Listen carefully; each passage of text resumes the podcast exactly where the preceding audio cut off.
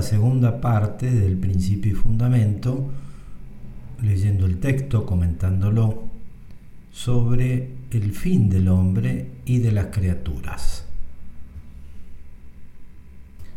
En la meditación precedente habíamos visto cómo mm, San Ignacio hablaba de que el hombre había sido creado por Dios y para Dios. Y sobre todo nos habíamos detenido en la noción de Dios, porque lamentablemente así es el ambiente en que vivimos de hace mucho, mucho tiempo. Eh, eh, el ateísmo ha penetrado en diversas partes de nuestra sociedad y podemos decir también de nuestras familias y de nosotros mismos. Entonces, para tener una noción clara de lo que Dios es, no de lo que se dice o lo que opinan, sino lo que Dios es, eh, nos tenemos que dejar guiar por Jesucristo y hacer esa especie de rompecabezas que habíamos dicho, de reconstruir la imagen verdadera de Dios a través de una purificación de nuestro modo de pensar, para que también después en nuestro modo de actuar eso eh, tenga sus consecuencias. Habíamos dicho también que de acuerdo a la noción de Dios que uno tiene, así también va a ser la noción del hombre. ¿eh? Entonces, así como es el creador, si Dios creó al hombre a su imagen, entonces hay una estrecha relación entre lo que nosotros pensamos sobre Dios y lo que el hombre es en sí mismo y lo que pensamos sobre el hombre también. Acá vemos entonces en los ejercicios espirituales números 23 cómo eh, San Ignacio describe el fin del hombre. El hombre es creado para alabar, hacer reverencia y servir a Dios nuestro Señor y mediante eso salvar su alma. Entonces, es creado, indica entonces el origen. Dios saca al hombre, al menos en su alma espiritual, de la nada. Y tiene una finalidad para, para alabar, hacer reverencia y servir a Dios nuestro Señor. Y si hace eso, es decir, si alaba, hace reverencia y sirve a Dios nuestro Señor, durante el peregrinar terreno se alcanza la salvación del alma. Y por supuesto, después de la resurrección también del cuerpo. El otro texto que vamos a ver eh, se refiere al fin de las criaturas, es decir, para qué Dios creó las, las demás cosas. Entonces, San Ignacio vuelve a indicar que todas las cosas han sido creadas por Dios, pero fíjense que señala aquí para el hombre, es decir, las cosas han sido hechas por Dios para el hombre, al servicio del hombre. Hay como una jerarquía, un orden. ¿Y para qué son creadas para el hombre? Para que lo ayuden a conseguir ese fin que es alabar, hacer reverencia y servir a Dios nuestro Señor. Aquí, en la tierra, en el peregrinar terreno, y después alcanzar la vida eterna por toda la eternidad en el cielo. Tenemos ahí entonces la finalidad, sea del hombre, sea también de las criaturas. Vamos a hablar ahora de una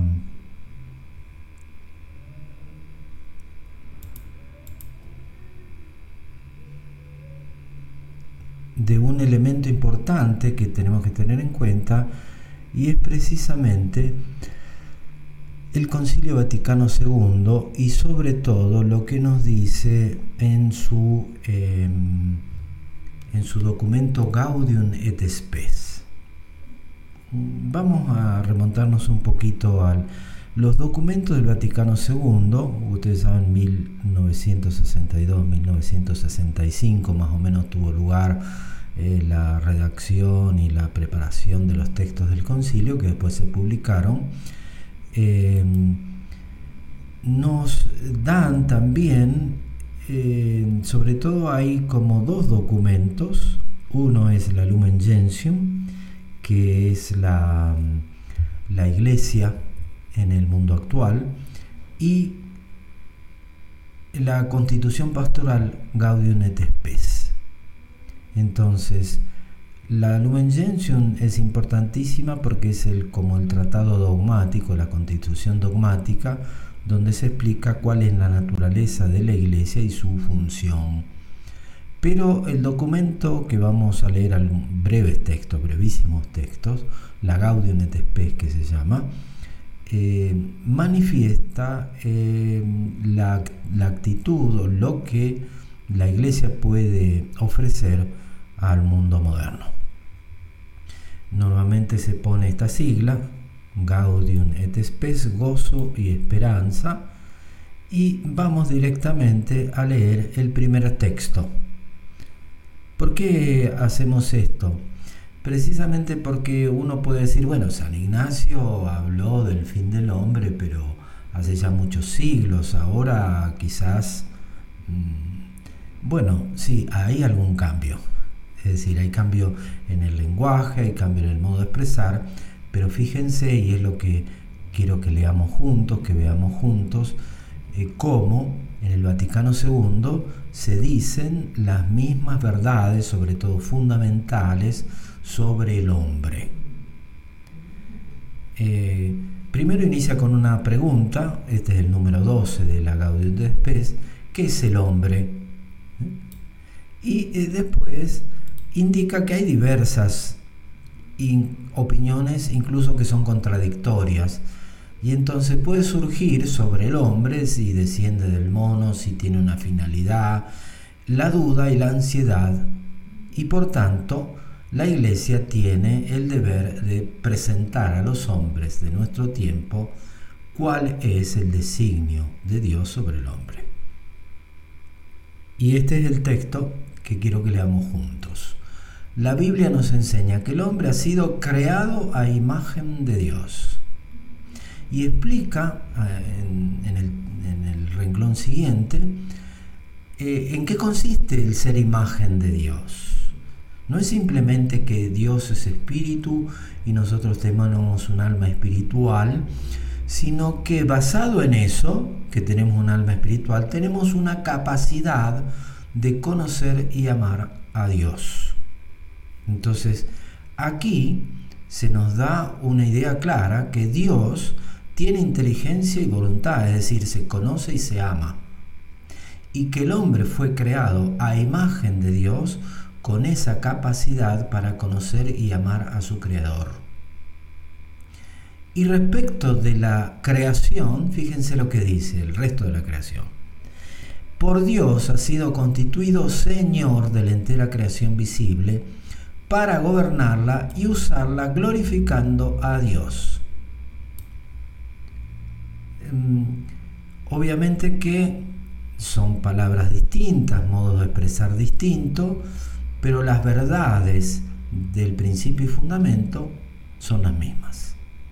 Y es lo que el Vaticano II nos enseña sobre el hombre, que el hombre ha sido creado a imagen de Dios, es decir, con capacidad de conocer y amar a su Creador, y que todas las demás criaturas han sido creadas para el hombre, para que el hombre la enseñoree, la gobierne, y además a través del uso de esas, de esas criaturas glorificarlo a Él.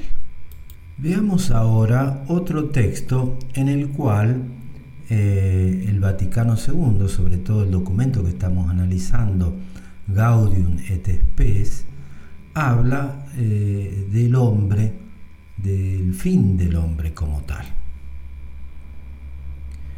Y dice esto, aleccionada la iglesia por la revelación divina, es decir, por aquello que Dios le ha revelado a través de la Biblia y a través también de la tradición oral, porque Jesús no escribió ningún libro, los apóstoles antes de escribir los evangelios o sus cartas, eh, transmitieron oralmente lo que Jesucristo le había enseñado, entonces la revelación divina la tenemos en estas dos fuentes, que son la Biblia y la tradición oral, que después se plasmó por escrito, de tal manera que primero fue la tradición oral y después eh, el texto escrito de lo que Dios ha revelado.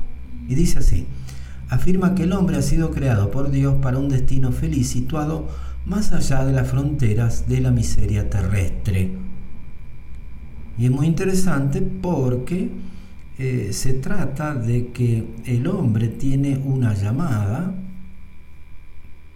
a ser feliz junto a Dios, pero más allá de la miseria terrestre, es decir, que el peregrinar terreno es una dimensión, es una dimensión muy importante del hombre, pero no es la definitiva. Y entonces hay, esto se puede expresar de diversas maneras, como somos peregrinos, como vamos de camino. ¿eh? Y entonces la iglesia repropone repensar la situación del hombre precisamente porque eh, si no se da esta reflexión del más allá, la vida del hombre queda reducida a el peregrinar terreno, que como tal puede limitar muchísimo al hombre. Y acá tenemos otro texto. La razón más alta de la dignidad humana consiste en la vocación del hombre a la unión con Dios. Es decir, el hombre que ha sido creado capaz de conocer y amar a Dios está llamado a hacerlo. Es decir, a vivir en comunión con Él a través del conocimiento y a través del afecto. Es decir, eh, a través de la inteligencia y su voluntad. Sobre todo, ayudado obviamente, obviamente elevado por la gracia. Y fíjense lo que indica sobre la creación del hombre. El hombre existe pura y simplemente por el amor de Dios que lo creó. Es decir, no hay fuera de Dios otra razón por la cual el hombre ha sido creado. Ha sido creado por el amor de Dios que además lo conserva. Y solo puede el hombre vivir en plenitud de la verdad de lo que es cuando reconoce voluntariamente, cuando reconoce libremente ese amor y se confía por entero a su Creador. Creo que con este texto se entiende que si yo tengo una noción torcida de Dios, incompleta de Dios, entonces no voy a poder realizar eh, esta unión con Él. Me voy a estar uniendo con un Dios que no existe o con un Dios que yo lo he imaginado, no el Dios verdadero que me propone esto, ser feliz como Dios es feliz. El texto completo del documento del Gaudium et Spes lo pueden encontrar aquí, en el texto que a veces se le facilita para que ayuden a la reflexión. Eh, también lo van a tener. Es interesante leer entero el documento como tal porque habla de muchos otros temas. Uno que yo no he mencionado es la objeción que a veces se pone a los cristianos de que si uno habla del cielo y que estamos peregrinos en la tierra y que como que si uno no le diera importancia a las cosas creadas, como si no le diera la dimensión que tiene eh, la realidad de, la, la vida terrena del hombre. Ahora, si uno piensa profundamente, simplemente voy a poner un ejemplo para que nos demos cuenta, eh, eso es una falsedad absoluta, es un error pensar de ese modo, que porque yo piense en el cielo y desee el cielo, no me voy a interesar por las cosas de la tierra. En primer lugar, porque Jesús claramente, cuando habla, por ejemplo, del juicio final, hace ver que lo que yo hice con mi prójimo en la tierra es lo que se tiene en cuenta para el cielo. ¿eh? Tuve hambre y me disteis de comer. Venid benditos de mi Padre. Tuve hambre y no me disteis de comer. Apartados de mí, malditos al fuego eterno preparado para el diablo y sus ángeles. ¿Por qué? Porque tuve hambre acá en la tierra. Es decir, que precisamente esa dimensión de vida eterna, de más allá de la muerte, da al hombre una capacidad y una visión profundísima de la responsabilidad que tiene que tener el hombre aquí en la tierra. Obviamente entonces eh, es muy distinto si yo trabajo, por ejemplo, soy honesto en el trabajo, bien, trato de hacer bien las cosas, pero si yo sé, y creo con firmeza, y es así, que Dios, que conoce mis pensamientos y mis afectos, que eso el jefe donde trabajo no lo ve. Entonces yo puedo hacer el trabajo exterior bien, pero pensar cualquier cosa sobre él. En cambio Dios me va a juzgar de lo que yo pienso, de lo que yo deseo y por tanto un cristiano que viva con intensidad su vida terrena, precisamente porque piensa con profundidad en el cielo, en la vida eterna, adquiere una dimensión extraordinaria en la vida de todos los días. ¿Por qué? Porque yo no simplemente voy a trabajar porque, bueno, porque me están vigilando y porque hay una cámara que me, y porque me controlan si, si llené la, ficha de, de, los horarios y esas cosas, sino pues yo, yo estoy empleando los talentos que me da para ponerlos al servicio de Dios y de Él voy a tener que dar cuentas. Esté el jefe o no esté el jefe, me controlen o no me controlen. Y no solo en los actos exteriores, sino también en mi modo de pensar, en mi modo de querer. Por eso, queridos hermanos, cuando alguien nos diga que por pensar en el cielo el cristiano se desentiende de las cosas de la tierra, simplemente no entendió nada. Precisamente porque el pensamiento de la vida eterna, el deseo de la vida eterna, me va a llevar a usar los talentos que Dios me da ante los ojos de mi Padre, ante los ojos de mi Creador, ante los ojos de aquel ante el cual después yo voy a tener que dar cuenta de los dones que me dio y cómo los usé.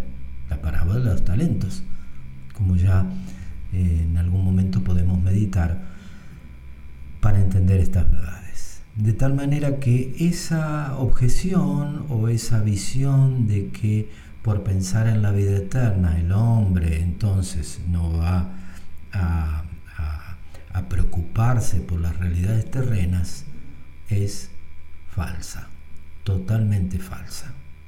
Y precisamente aquellos que nos proponen preocuparnos solo de las realidades terrenas están cortando al hombre por la mitad. Lo están reduciendo a un instrumento de un poder económico o político y listo.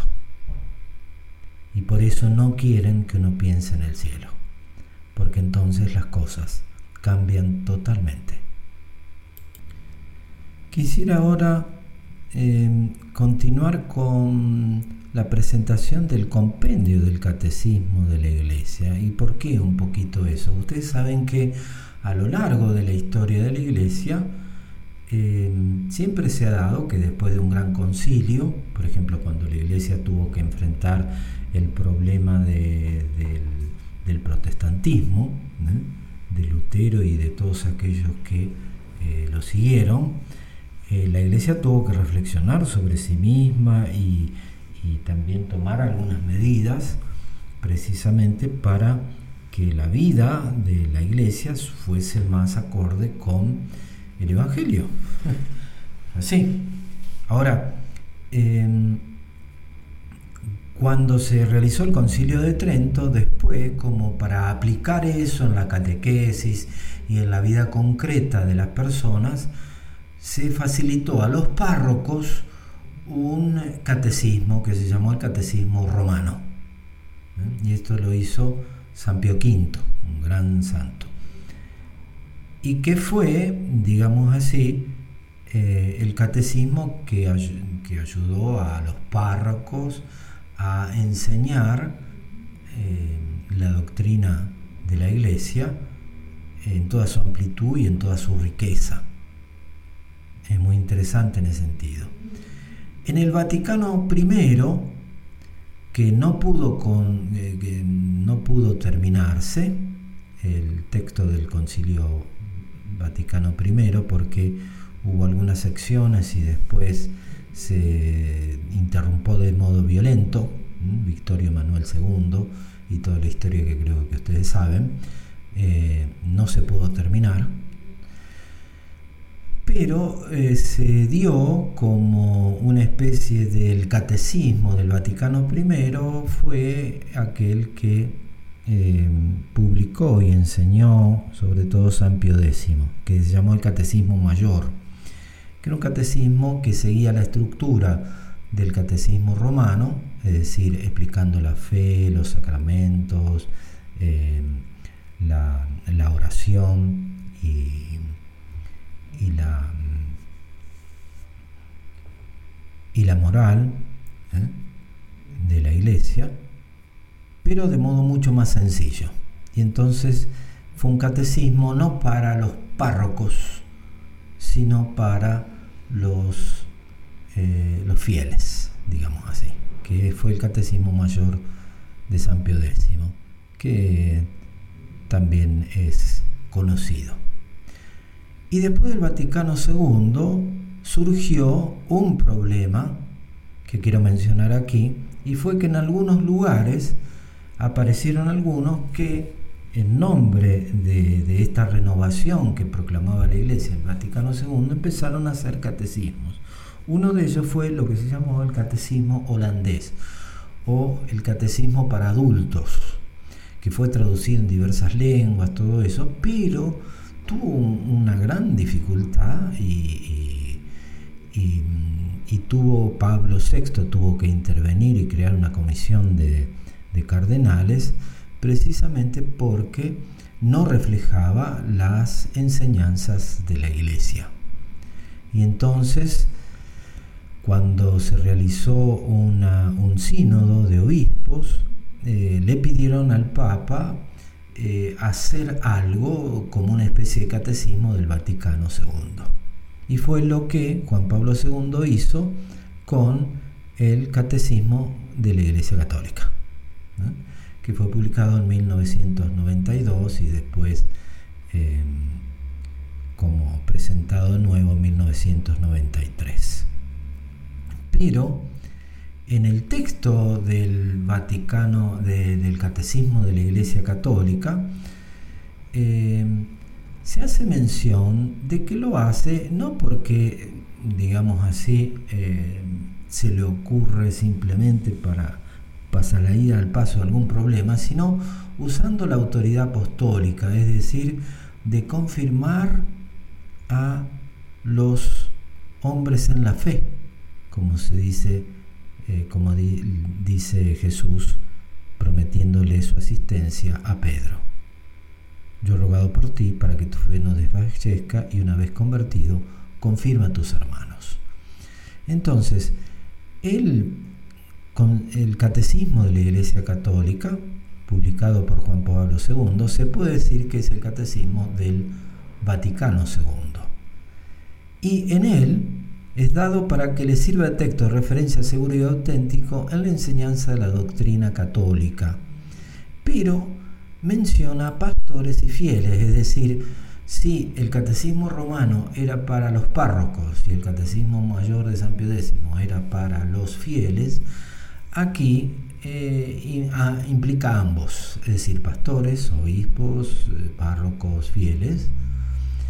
Les pide y le exhorta Juan Pablo II que reciban el catecismo con espíritu de comunión y lo utilicen para su misión de, anunciar la fe y llamar a la vida evangélica. Este catecismo les he dado para que sirva de texto de referencia seguro y auténtico en la enseñanza de la doctrina católica y particularmente para la composición de los catecismos locales. Entonces, la importancia que le da eh, Juan Pablo II a este catecismo queda muy clara. Repetimos entonces, el catecismo de la Iglesia Católica es el catecismo del Vaticano II y Juan Pablo II quería que eh, se usara como guía de los catecismos locales. ¿eh? Y por eso, si ustedes están familiarizados con el texto, van a encontrar que después de la explicación de un argumento, por ejemplo, Dios creador del cielo y la tierra, pone una especie de síntesis, una especie de resumen en dos o tres frases mm, en las cuales se sintetiza la, eh, la enseñanza de la iglesia. Y Juan Pablo II quería que de eso eh, se hicieran los catecismos locales, es decir, los catecismos para cada nación o para cada región, los catecismos para cada diócesis. El problema fue que pasaba el tiempo, eh, esto salió en 1993, llegó el 2002 más o menos, y se había hecho muy, muy poco, muy poco respecto a eso. Y entonces hubo un diálogo, mm, lo resumo eh, imaginariamente, entre el cardenal Ratzinger, que era el presidente de la Congregación para la Doctrina de la Fe, y Juan Pablo II, eh, advirtiendo eso, que no se había hecho esa síntesis, y entonces no lo hicieron ellos, hagámoslo nosotros. Y es por eso que apareció lo que se llama el compendio del catecismo de la Iglesia. Es decir, que el compendio del catecismo de la Iglesia es una especie de síntesis del catecismo de la Iglesia como tal y contiene de modo conciso todos los elementos esenciales de la fe. Y como dice el mismo cardenal Ratzinger, mi predecesor, es decir, Juan Pablo II, quería como que se hiciera como una especie de vademecum de del catecismo de la Iglesia Católica. Y acá está el compendio que tiene estas tres características. Por un lado, la relación y dependencia del catecismo de la Iglesia. En segundo lugar, su estilo dialogal, porque está hecho como preguntas y respuestas, así como el catecismo mayor de San Pío X, que mm, como que em, facilita un diálogo ideal entre un maestro y un alumno, donde se pregunta con precisión alguna cosa y se explica con precisión alguna cosa. Precisamente este estilo dialogal de una pregunta precisa y una respuesta precisa es lo que faltó, al menos metodológicamente, en el catecismo holandés o el catecismo para adultos. Y entonces eh, se hacía una pregunta, pero no se daba la respuesta. Y entonces aquel que estaba leyendo el catecismo holandés eh, quedaba solo con las preguntas, con las dudas, es decir, ¿es la Virgen virgen o no? Y entonces daba una explicación que después no se sabía cuál era la respuesta. Y así se ponía en duda la presencia real de la Eucaristía, el sentido del sacrificio, de la misa y varias otras cosas que obviamente tuvieron que reformularse y tuvieron que cambiarse. Pero lamentablemente, y en esto también no hubo una gran docilidad a, lo que pedía Pablo VI, eh, las enmiendas al catecismo holandés para que realmente representara eh, la doctrina de la Iglesia eh, en forma correcta, se publicaron de modo separado, con una separata que después en algunas ediciones se podía simplemente dejar de lado y seguir leyendo el catecismo holandés que sembraba, sembró y aquel que lo lee también siembra dudas sin dar la respuesta correcta. Precisamente este estilo dialogal del compendio del catecismo sale eh, como dando la respuesta verdadera. ¿Y qué es lo que hacía Jesús con los discípulos?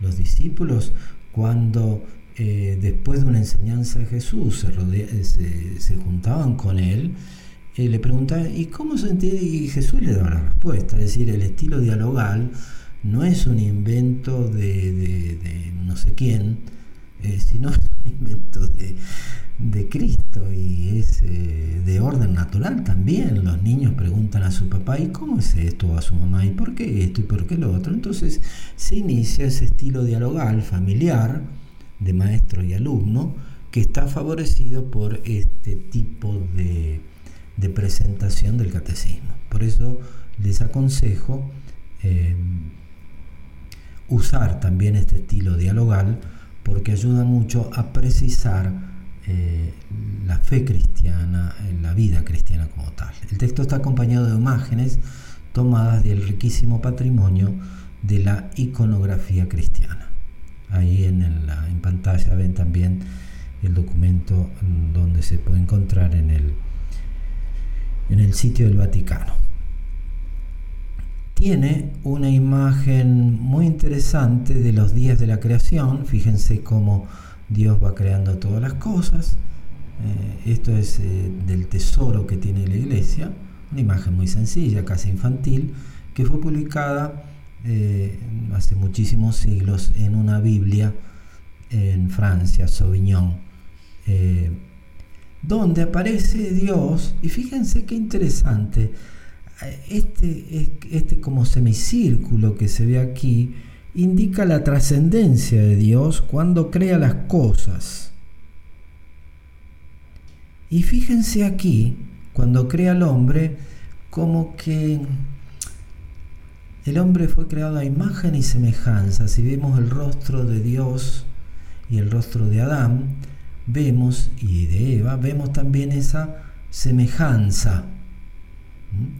Pero también vemos cómo la trascendencia, la distancia infinita de Dios, como que desaparece porque quiere con el hombre iniciar una comunión muy especial que no tiene con las demás criaturas. Y me parece que en ese sentido eh, las imágenes eh, nos dan una idea más clara de lo que eso significa. Vamos a ver, no vamos a leer muchos textos, sino pocos, los tienen ahí en pantalla, eh, algunas preguntas y respuestas sobre el hombre y el fin del hombre. ¿De qué manera el cuerpo y el alma del hombre forman una unidad?